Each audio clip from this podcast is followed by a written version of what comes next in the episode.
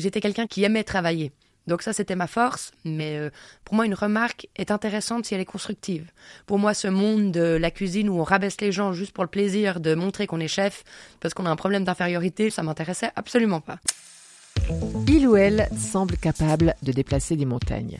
Leur énergie et leur persévérance nous impressionnent, leur foi inébranlable dans l'action force notre admiration.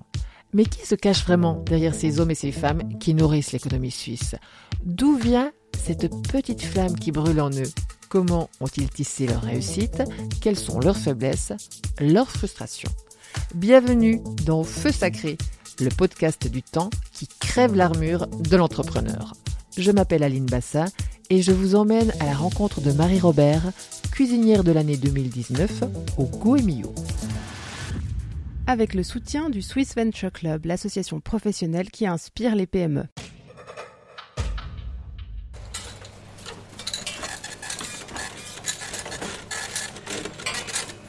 Ça marche, 12 amuse-bouches, 12 big menus, une fois rien qui nage.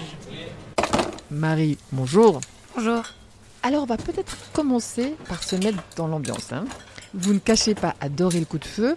Qu'est-ce qu'il y a de si particulier à ce moment-là qu'on imagine plutôt stressant?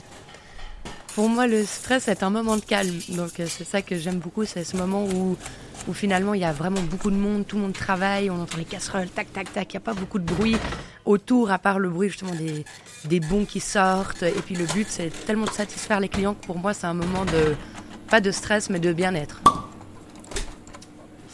Alors, c'est sûr que au tout début, quand on a ouvert le café suisse, puis que j'étais toute seule en cuisine, les coups de feu étaient beaucoup moins agréables que maintenant qu'on est huit en cuisine. Mais euh, c'est une adrénaline que j'ai toujours aimée, c'est ces moments où il y a vraiment beaucoup de monde et puis ce coup de feu.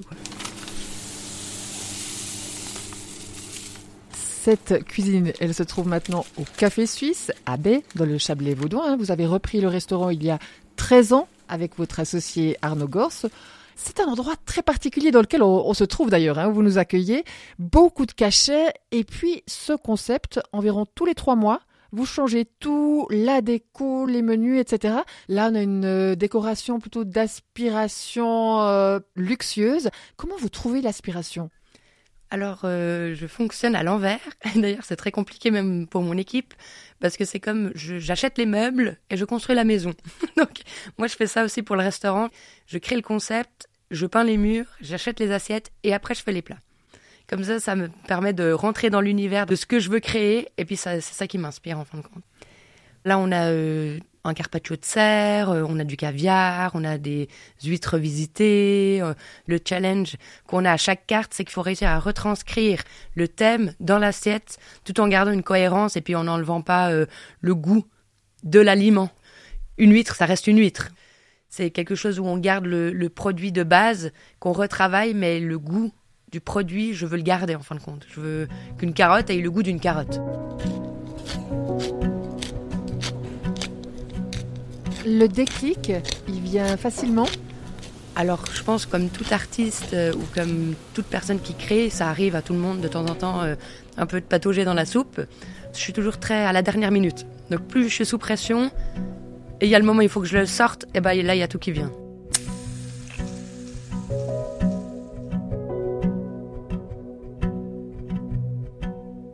Alors, j'ai eu beaucoup de chance parce que depuis toute toute petite, j'ai toujours dit que je voulais être cuisinière. Et c'est une chance d'avoir euh, su tout de suite euh, quelle était ma vocation pour mon futur.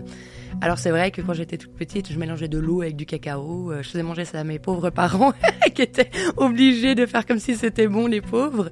Ils travaillaient beaucoup, mais enfin j'étais toujours là pour leur préparer des petits plats, en tout cas essayer de leur faire goûter mes fausses créations qui étaient probablement pas très très bonnes à ce moment-là. J'avais fait un gâteau, il me semble, au chocolat avec un glaçage immonde, puis d'une épaisseur assez étouffée. Mais euh, c'était un, moment de plaisir, en fin de compte, un moment de création, où c'est moi qui décidais les goûts qu'il allait avoir, c'est moi qui décidais comment je voulais mettre ça sur l'assiette. Quand on est petit, on pense plus à faire plaisir à sa maman et à son papa que qu'autre chose. Et puis bah, petit à petit, euh, ça a continué, ça a continué, et puis ça s'est fait comme ça.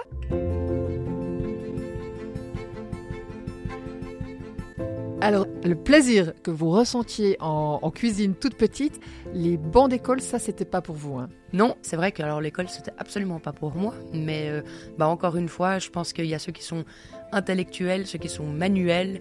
Mais finalement, ceux qui sont manuels sont aussi intellectuels, mais peut-être d'une autre manière, parce que visiblement, j'ai passé l'air de mal m'en sortir. mais après, c'est vrai que l'école, c'était pas mon dada. Donc, euh, il a fallu passer certaines barrières. Puis, comme j'ai dit, moi, j'avais envie de cuisiner, j'avais envie d'avoir mon restaurant, j'avais un caractère quand même qui était assez bien trempé. Et quand vous vous retrouvez, par exemple, à 22 dans une classe, le prof, il va essayer une fois de vous expliquer, deux fois, mais après, il faut quand même penser qu'il doit s'occuper de 21 autres élèves. Donc, c'est ça qui a fait un peu que j'ai dit, bon, alors moi, l'école, loin, je veux travailler. Et d'ailleurs, c'était le deal avec, euh, avec mes parents, c'est si je trouvais un apprentissage, je pouvais arrêter l'école. Alors j'ai commencé mon apprentissage au RIPS à Lausanne, c'était à la Riponne. Et j'avais commencé voilà, à faire des flamenquiches.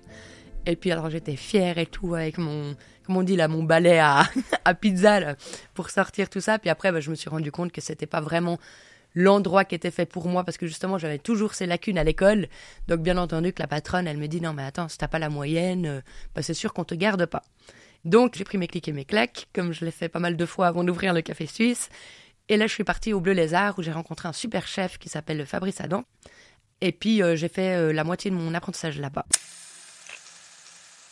Et puis pendant votre apprentissage, hein, il y a une rencontre qui a été déterminante au niveau de vos professeurs j'ai fait la rencontre de André Raymond, qui était un prof à l'école professionnelle de Montreux. Et il a tout de suite capté que j'avais beaucoup d'énergie, mais que finalement il fallait juste la canaliser et puis lui donner une bonne direction à cette énergie pour pas que ça devienne de l'énergie néfaste, mais au contraire que ça m'apporte quelque chose. Et il m'a bien dit dès le début, toi je vais t'aider, mais par contre tu feras pas la maline. Mais il a su, je pense, euh, me prendre d'une manière où, vous savez, quand vous êtes adolescent, euh, vous croyez tout savoir du monde, vous croyez que c'est vous la meilleure, que c'est vous qui avez raison. Bah lui, il a su toucher la corde sensible où finalement il a déclenché le respect. J'ai eu énormément de respect pour lui, donc j'avais envie de l'écouter. Et c'est lui qui m'a amené à faire ce, concours euh, de la meilleure apprentie du canton de Vaud, qui est un petit concours, mais pour moi, c'était comme si j'avais euh, décroché la lune. Vu que j'avais jamais réussi à gagner quelque chose euh, au niveau scolaire, pour moi, c'était ah ouais, bah finalement, je suis capable de faire quelque chose. Et c'est ça qui m'a donné, comment on pourrait dire ça, le qui m'a montré à moi-même que j'étais capable, en fin de compte, d'y arriver si je voulais. Donc ça m'a donné un petit coup de pied. Euh, et là, j'ai voulu voir un petit peu différemment. Donc je suis partie au Beau Rivage à Lausanne, où j'ai terminé mon apprentissage là-bas. Comme dans tous les palaces, quand on a un caractère bien trempé, je rentrais pas dans les rangs, donc je me ramassais des coups de pied au cul. Mais ça fait partie de moi, ça fait partie. Enfin, ils en ont, je pense, souvenir comme ça. C'est euh, Marie Robert, elle a toujours la bouche ouverte. Mais par contre, j'étais une bosseuse. Ça faisait un peu l'équilibre. Je ronchonnais parce que je voulais vraiment apprendre, apprendre, apprendre. Mais en même temps, j'étais une bosseuse, donc ça va.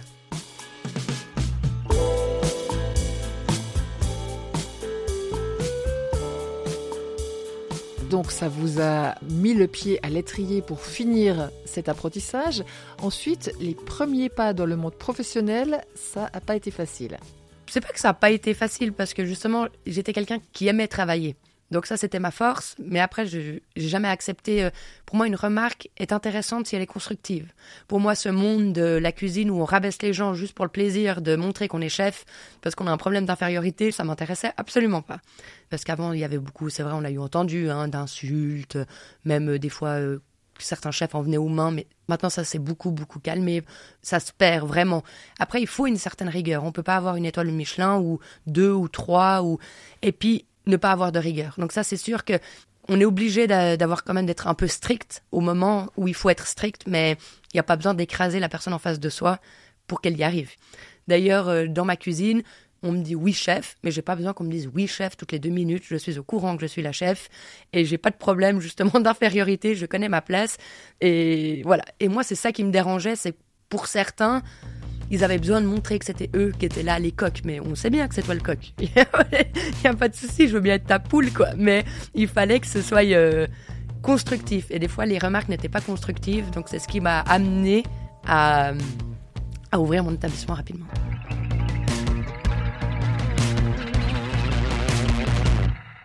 Alors, le déclic se fait. Vous allez ouvrir avec euh, votre associé Arnaud Gors votre propre restaurant. Comment tout à coup vous avez compris, j'ai un esprit d'entreprise que je vais faire éclore? Bah justement, donc euh, je quittais les boulots les uns après les autres. Arnaud m'amenait au travail. Oh super, t'as trouvé un job. Et puis à 14h, je l'appelais, puis il venait me chercher. Je dis ah j'ai posé le tablier, ça me plaît pas. Puis il me disait non mais pas encore. Puis un jour on devait ouvrir un restaurant euh, vers le bord du lac. Et puis ça s'est pas fait. Et moi j'avais pour habitude de pas tenir les boulots, donc c'était pas important parce que j'ai ce, côté débrouille. Mais Arnaud qui tenait vraiment tout le temps ses boulots pendant des années et tout, je me suis dit mais mince là il faut vraiment que je fasse quelque chose. Et puis, euh, bah, ma maman a trouvé euh, le café suisse sur Anibis, pour vous dire. Et je suis venue ici et j'ai dit je prends. C'était vraiment quelque chose. Euh, il fallait que je sauve Arnaud, quoi. Je me suis dit, si le pauvre, il a plus de boulot, parce qu'on s'était retrouvé sans travail, sans argent, sans rien du tout, vu qu'on devait ouvrir ce restaurant au bord du lac. Et puis j'ai dit, bah je prends. Mais j'avais pas d'argent, lui non plus. Et je me suis dit, ah, mes parents vont m'aider. Et puis voilà. Mais en fait, pas du tout. C'est pas ce qui s'est passé.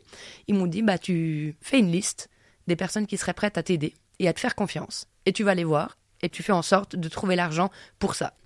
Et puis bah, c'est ce que j'ai fait, j'ai été toqué aux portes. Donc euh, il y a eu euh, le fameux passage chez le banquier qui a été, euh, encore une fois, on parle de ça il y a 15 ans, donc c'est vrai que c'est un poil différent que maintenant, mais moi je, je, suis arrivée là-bas, je dis, bah c'était pas non plus une somme astronomique, on s'entend bien. Mais moi je suis arrivée là-bas, puis ils m'ont dit, mais vous avez fait un business plan? Puis je dis, à quoi?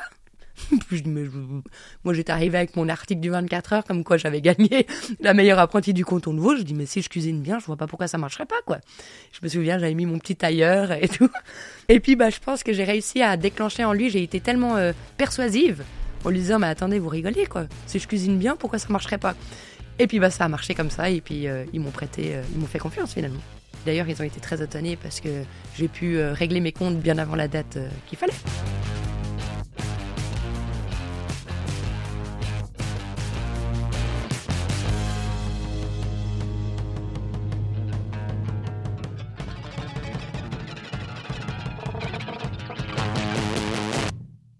Préciser que vous aviez 21 ans à l'époque. Oui. Vous arrivez dans ce monde d'hommes qu'on sait très particulier, très hiérarchisé. Comment avez-vous fait votre place? Je pense que l'image, il faudrait l'inverser. Parce que justement, on n'est plus à l'époque de l'époque de l'époque où là, vu qu'on est une minorité de femmes, bien au contraire, on est très chanceuse. Parce qu'on est mis en avant, on est aidé, on est mis en lumière. C'est plus comme à l'époque, ah, on a dû faire notre place. Non, c'est peut-être même un poil plus facile pour nous, vu qu'on est une minorité de femmes, bah, les chefs de cuisine nous aident quand même à se mettre en avant. Alors bien entendu euh, qu'il y a des moments de doute, il y a des moments de peur, il y a des moments de... On se pose plein de questions, justement. Est-ce que par exemple le café suisse, est-ce qu'un jour ça va couler Est-ce que... Mais justement c'est ça qui est peut-être intéressant, c'est vous avez beau avoir une étoile Michelin, deux, trois, dix-neuf au Goemio, seize, douze. Le plus important c'est... C'est vraiment de toujours se mettre des challenges, comment s'améliorer, qu'est-ce qu'on peut faire de mieux. Et c'est ça qui maintient la barque euh, hors de l'eau, c'est de... Rien n'est acquis. Alors je fais pas tout juste. Quand on ouvre à 21 ans, au bout d'un moment, on devient quand même autodidacte. Mais après, une fois qu'on a les bases, je pense que c'est ça qui est important. On peut créer son propre univers. Ça veut dire, euh, moi, le voisin d'à côté euh, ou le cuisinier, si lui il fait ça comme ça, puis moi comme ça, ça m'intéresse son savoir-faire. Mais euh, si on écoute celui-ci, puis après on écoute celui-ci, puis après on écoute celui-ci, bah ça nous met des barrières. Puis on se dit ah mais mince il a raison. Oh, mais mon Dieu mais il y a une crise peut-être économique. Ah mais mon Dieu mais il y a peut-être ça. Donc finalement on s'en sort jamais. Et moi j'avais justement envie de faire les choses comme moi j'avais envie et de faire ressentir aux gens l'amour que moi j'ai pour ce qu'est l'art de la cuisine. Donc j'ai décidé de faire les choses à ma manière. Et si un jour je me casse la figure, au moins j'aurais essayé. Alors c'est pas un hôtel 5 étoiles le café suisse, on s'en rend bien compte que c'était quelque chose d'accessible. D'ailleurs, je trouve que c'est ça qui est aussi intéressant, c'est de commencer petit et de grandir petit à petit. Parce que souvent, j'en vois qui, qui ont beaucoup plus beau que moi, beaucoup plus grand, et ils commencent avec 15 euh, personnes au service, 15 personnes en cuisine, mais finalement, ils ont une telle charge sur leurs épaules que pour certains, bah, ils se plantent. Moi, j'ai commencé, j'avais mesuré mes risques en fait. Même si tout à coup ça venait à, ne pas marcher, bah c'était pas grave parce que ma vie n'était pas foutue. Donc ça a laissé toute la place à la créativité. D'ailleurs, je fonctionne encore maintenant. Je pourrais même pas vous dire combien j'ai sur mon compte parce que c'est pas mon travail. Mon travail, c'est de créer et de faire plaisir. Donc j'ai mis des gens qui s'occupent bah, de mes finances, des gens qui s'occupent des vins, bah, ça c'est Arnaud, des gens qui vont s'occuper de parce que mon but à moi, mon travail à moi, c'est de créer et de faire plaisir et de cuisiner. Donc on ne peut pas avoir tous les chapeaux en même temps. Donc pour moi, ce qui était déjà important, c'est de s'entourer des meilleurs que moi. Ça, ça a été aussi quelque chose, euh, il a fallu apprendre, il a fallu, encore une fois, bah, créer ses propres règles de management. C'est ça un bon leader, c'est de savoir s'entourer des meilleurs. ou de même savoir que chaque personne a un potentiel en lui. Il faut juste mettre le doigt dessus et pouvoir utiliser le meilleur de lui-même pour même lui, le collaborateur, le faire grandir et toucher la corde. Ah, moi j'adore ça. Ah, finalement, moi j'adore la viande. Ah, moi j'adore. Euh, moi j'en ai une, elle est très rapide. Une, elle est lente, mais beaucoup plus minutieuse. Donc ce qui est important, c'était de pouvoir aussi faire gagner mon équipe. Après, c'est sûr que quand on commence à être une brigade, donc Café Suisse, maintenant on est quand même 14 à travailler, donc euh, mon chapeau change aussi petit à petit.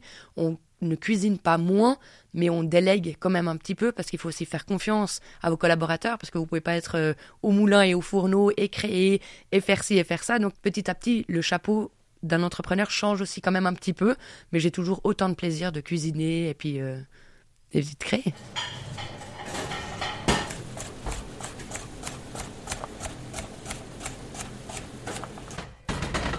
Marie-Robert, c'est quoi comme chef? Comment vous vous voyez? Je suis stricte, mais avec beaucoup de patience quand même. Il faut pas me prendre pour un jambon. En gros, c'est ça. Faut pas me prendre pour un jambon, mais après, je peux comprendre la personne en face. Ce qui est important quand même pour moi, c'est la communication. Parce que si on communique pas avec son personnel, ça peut arriver à tout le monde qui peut avoir un problème, il peut avoir quelque chose. Alors je suis pas là non plus pour passer des heures à discuter parce que le but c'est quand même de faire tourner un restaurant, mais c'est aussi important de savoir qu'on peut compter sur son patron si on a besoin de parler d'un problème ou de quelque chose. Donc en cuisine, il y a un moment où on peut un petit peu rigoler parce que ça fait partie aussi du jeu, on passe plus de temps avec euh, toute l'équipe en cuisine qu'on en passe avec nos familles. Ça, on le sait que c'est comme ça. Donc, euh, mieux avoir quand même une bonne ambiance. Mais après, il y a un moment où, quand c'est le coup de feu, ou quand il faut être sérieux, il faut savoir aussi mettre l'eau là. C'est fini derrière le, pain. Tout se passe plutôt bien hein, pour vous depuis le Goumillot qui vous désigne cuisinière de l'année en 2019, 16 points sur 20, et puis une étoile au guide Michelin. Mais le café suisse, c'est cosy, c'est très intime, mais c'est peut-être limité en termes de développement. Comment vous, vous voyez Vous pourriez rebondir ailleurs? Pour le moment, je me sens bien ici. C'est un petit établissement, on prend beaucoup d'ampleur, on commence à grandir, à grandir, donc on a plein de projets pour l'année prochaine. Alors euh, on verra, on verra la suite comment ça va se passer. Mais euh, ouvrir d'autres établissements, non. Peut-être euh, un jour mettre mon nom dans un autre établissement, ça oui. Mais il faut ce qui est important pour moi, c'est quand même mon restaurant, le café suisse. Donc, euh, c'est mon bébé. Donc, on ne peut pas être non plus à 10 endroits différents. En tout cas, je n'ai pas encore la, la renommée pour qu'on ne m'en veuille pas si je ne suis pas là pendant les services. Parce que pour moi, c'est quand même très important d'être là midi et soir pour euh, saluer mes clients. Parce que justement, c'est quand même un coup de venir chez nous. Et puis, j'ai envie de les remercier pour, euh, pour ce soutien finalement. Alors, qui souhaite déguster pour le champagne? Il y a une sorte de contrat tacite un peu entre vous et entre la clientèle. Oui, alors c'est vrai qu'on entend souvent le client est roi, le client est roi. Moi, je pense que c'est une phrase qui n'est pas très clean. Parce que non, le client n'est pas roi. On est là pour leur faire plaisir avec le cœur, mais on n'est pas là pour être euh, soumis au client. Bien entendu, ils viennent, ils attendent une prestation, et de tout cœur, nous en tout cas, et toute la brigade essaye de faire, mais ça nous est arrivé très rarement. Il y en a qui arrivent et puis qui se croient, mais moi je les sors, mais par la culotte quoi. Parce qu'il faut quand même ce respect où nous on est là pour donner tout ce qu'on a au client, mais il y a aussi une certaine tenue que le client doit avoir envers toute une équipe qui travaille aussi pour lui. Donc c'est vrai que pour ça, bah, on revient à l'intégrité où je ne vais pas baisser euh, mon pantalon face à quelqu'un euh, qui pourrait être un but de sa personne, mais c'est très rare les gens comme ça, mais ça peut arriver. Oui, euh, mais non, c'est déjà comme ça. Quel serait le challenge qui parfois euh, vous titille au niveau professionnel? Je m'auto-fatigue parce que j'ai mis l'idée à la seconde et puis justement il a fallu que j'apprenne un petit peu à canaliser tout ça parce que je ne peux pas tout faire et petit à petit euh, je fais les choses les unes après les autres. Et puis il y a Camille, votre petite fille qui est arrivée euh, l'été dernier. Qu'est-ce que ça a changé pour vous? Pas grand chose. je crois que ça a été le deal entre elle et moi dès le début. C'est que c'est pas parce que j'ai un enfant qui est tout pour moi. Cette petite, d'ailleurs, je pense qu'on découvre l'amour le jour où on a un enfant. On m'a toujours dit ça. Je dis oui, oui, c'est ça. Mais après, elle va s'adapter à moi et pas l'inverse. Parce qu'il y a des centaines de millions de mamans qui travaillent à 100% avec un enfant, puis il est très heureux. Moi, dès le début où elle était dans mon ventre, je lui ai expliqué, je lui ai dit, mais elle est là, tu vas tomber dans une famille, euh, le papa est restaurateur aussi, il va falloir que, tu sois cool, que tu fasses tes nuits. Et puis d'ailleurs, c'est ce qui se passe, quoi. Et c'est génial parce qu'il y a une... Pour moi, elle comprend que finalement, il y a des moments où il faut nous laisser tranquilles. Après, toutes les mamans, euh, pour moi, ma fille a 5 mois, elle parle déjà quatre langues, mais c'est toutes les mamans du monde. On entend des mots euh, qui qui sont pas là, mais finalement voilà. Mais elle est vraiment cool. Il y a un moment pour moi et elle, un moment à nous trois en famille, et puis des moments que elle avec euh, sa nounou par exemple aussi pour qu'elle puisse grandir, évoluer, c'est aussi important. Donc non, elle est vraiment chouette cette gamine. Vous deviez transmettre à bah, des enfants hein, qui, galèrent parce que alors ils ont une passion ou pire ils n'ont pas de passion justement qui se dessine pour eux, qu'est-ce que vous avez envie de leur dire? Bah, je pense que ce qui est important c'est de croire en soi. Ce qui est chouette aussi c'est quand la famille, les parents croient en ton but dans la vie et qui te soutiennent. Moi, j'ai eu cette chance-là avec mes parents qui m'ont dit mais ouvre ton restaurant, pourquoi tu n'y arriverais pas? Donc tout de suite, quand on a le soutien, ça aide aussi. Et après, je pense que pour choisir peut-être un métier, il faudrait regarder quelle est la, une passion. Faut pas que ça ressemble à un travail, mais plus à une passion. Que quand on se lève le matin, en fait, c'est pas un calvaire de venir travailler, mais au contraire, on se réjouit de faire quelque chose, que ce soit euh, peu importe quoi. Marie-Robert, merci beaucoup d'avoir passé ce moment avec nous. Merci beaucoup. Merci également à Victoria Cora à la production et à Sylvie Coma au montage. Dans le prochain épisode de Feu Sacré, nous recevrons Étienne Journeau, ancien président de Galenica et actuel président de la NZZ, La Neue Zürcher Zeitung, un parcours passionnant.